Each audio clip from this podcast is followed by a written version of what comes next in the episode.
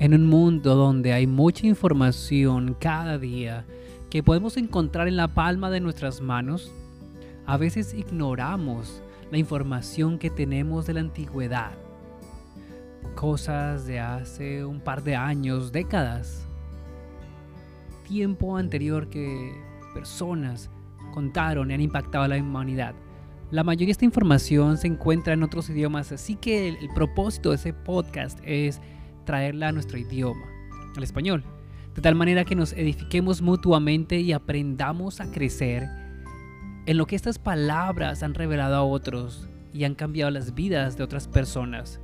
Así que los invito a que se conecten continuamente a escuchar estas enseñanzas antiguas para nuestra vida en nuestro idioma.